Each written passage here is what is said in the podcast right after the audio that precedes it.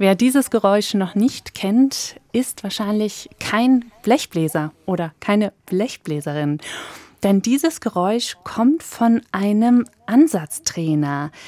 Entwickelt und gebaut hat ihn Bernd Hoffmann aus Neustadt, mit dem ich heute spreche in SWR 2 Treppenklassik. Hallo, Herr Hoffmann. Guten Tag, Frau Peterlein. Wir haben jetzt gerade Ihren Ansatztrainer gehört und ich glaube, das ist der erste Ansatztrainer, den Sie überhaupt gebaut haben, oder? Das war 2012? Das war 2012, aber das hat noch eine Vorgeschichte. Ich habe so ein ähnliches Gerät schon jahrelang vorher, mit dem ich immer wieder geübt habe und es ist entstanden aus einem Airtrainer.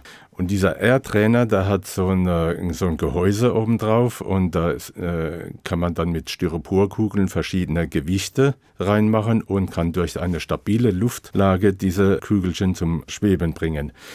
Das Gerät ist mir aus dem Boden gefallen, kaputt gegangen, Korb kaputt und dann habe ich gesagt, so wegwerfen will ich es nicht. Was kann ich machen damit? Dann habe ich da vorne aufgebohrt, sodass ich mein Mundstück reinbekommen habe. Für welches Instrument? Welches Instrument spielen Sie selbst? Also ich spiele Posaune. Mhm. Also das ist eins meiner Hauptinstrumente. Ich spiele noch viele andere Instrumente, aber Posaune, Tenorhand, das sind so meine zwei Instrumente, die ich öfter spiele. Und dann habe ich mir das so aufgebohrt, dass mein Mundstück drauf passt und habe hinten an dem großen Loch, wo der Korb eingefräst war, das habe ich dann so zugeklebt mit Panzerband und dann habe ich gedacht, ja, das funktioniert ja ganz gut und habe so für mich da meine Mundstückübungen, die eigentlich fast jeder Bläser macht, auch gemacht. Und dann ist weitergegangen. Ich bin Musiklehrer, ich unterrichte seit 40 Jahren schon mit Schülern und jeder Schüler hat natürlich seine Eigenart. Und dann habe ich eine Schülerin bei mir, die Posaune gelernt hat und die hat einfach nur leise gespielt. Dann sagt Mädel, mach mal mehr Luft rein. Und es ist ein bisschen lauter worden. So. Dann habe ich gedacht, ah, wie kriege ich die dazu, dass mal ein ordentlicher Strahl da rauskommt. Dann ist mir eingefallen, jetzt holen schon mal das Gerät, das da gebaut hast. Und ich habe es ihr gegeben und habe gesagt, so, wir spielen jetzt Tonleiter, Töne aushalten, du auf dem Gerät, ich auf dem Instrument, du machst mir nach. Und dann haben wir so zehn Minuten gemacht. Und dann habe ich gesagt, so, jetzt gehst du wieder an die Posaune und spielst da. Dann hat sie reingespielt und hat einen Ton rausgekriegt. Der sie weggepustet ab. hat setzt ab, guckt mich ganz erschrocken an. Was war denn das? Dann hat es bei mir erst einmal Klick gemacht. Dann habe ich gedacht, wenn es bei ihr funktioniert, dann probiere ich das bei anderen auch. Und das habe ich gemacht und das Resultat war eigentlich immer das gleiche. Also durch das, wo es auf dem Ansatztrainer schwerer geht wie auf dem Instrument, dann geht es auf dem Instrument dann leichter. Und dann haben Sie auch ein Patent angemeldet für den Ansatztrainer. Das war 2012. Genau, wir haben ihn jetzt gerade schon gehört. Können Sie uns noch beschreiben, wie er aussieht? Ja, es ist ein Stück. Ich habe erst verschiedene Holzsorten ausprobiert und bin dann letztendlich bei Nussholz gelandet, weil ich habe eigentlich kaum Beschwerden wegen Rissen und so weiter. Ich meine, es wird ja auch feucht. Das Teil ist ja zweimal geölt und äh, das Nussbaumholz, das hat sich als sehr resistent erwiesen dann. Und wie groß ist der Ansatztrainer? Der ist 11 cm groß und circa 30 mm im Durchmesser. Also vielleicht so groß wie eine Zucchini. Eine junge Zucchini, ja. und dann schraubt man auf der einen Seite sein Mundstück rein und hat dann zwei Löcher oben, aus denen die Luft ausweichen kann? Ja, genau. Also die Funktion ist die, mit dem Ansatztrainer üben zu können, muss man eigentlich nur das Mundstück aufstecken. Ja.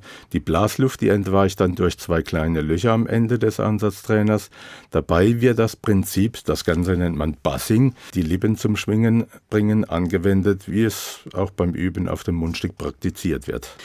Aber wo ist der Unterschied im Gefühl, also wenn man auf dem Ansatztrainer spielt im Vergleich zum Mundstück oder zum normalen Instrument? Wie unterscheidet sich das? Also jeder kennt das wohl, jeder Blechbläser, dass man auf dem Mundstück auch spielt. Das habe ich ja auch gemacht. Ja, da Tempo drum um den Schaft und das tropft dann auch ja durch das Kondenswasser und jedes Mal, wenn man da das Mundstück ein bisschen verschiebt, hat man eine andere Anblasstärke und wie ich dann entwickelt habe, habe ich dann gemerkt, durch die beiden Abluftlöcher, da kommt ja nicht nur die Luft raus, da kommt ja auch die Feuchtigkeit raus.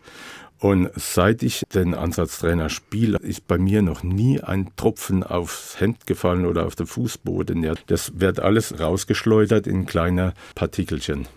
Aber ist es auch ein höherer Widerstand? Ja, ja, klar. Der Widerstand ist ja bewusst höher gemacht wie am Instrument, damit es am Instrument auch leichter fällt. Und jetzt wollen wir ihn auf jeden Fall nochmal hören, den Ansatztrainer. Würden Sie ihn nochmal für uns spielen, vielleicht auch im Vergleich zum Mundstück? Ja, gern.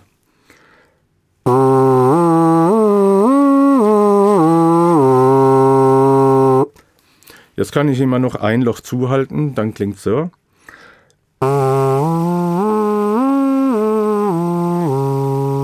Auch etwas leiser und jetzt nur mit dem Mundstück.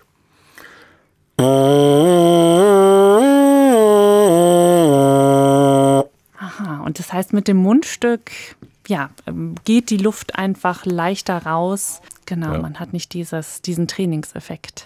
Genau, der Widerstand ist da nicht so groß. Und ja, der Trainingseffekt, der entsteht dadurch, dass ich dann die Muskulatur mehr anspannen muss wie normal. Ein Kämpfer für den guten Ton in der Blechbläser und wahrscheinlich auch bald hm. Holzbläserwelt. Der Ansatztrainer Bauer Bernd Hoffmann aus Neustadt. Vielen Dank für das Gespräch, Herr Hoffmann. Ebenso, vielen Dank.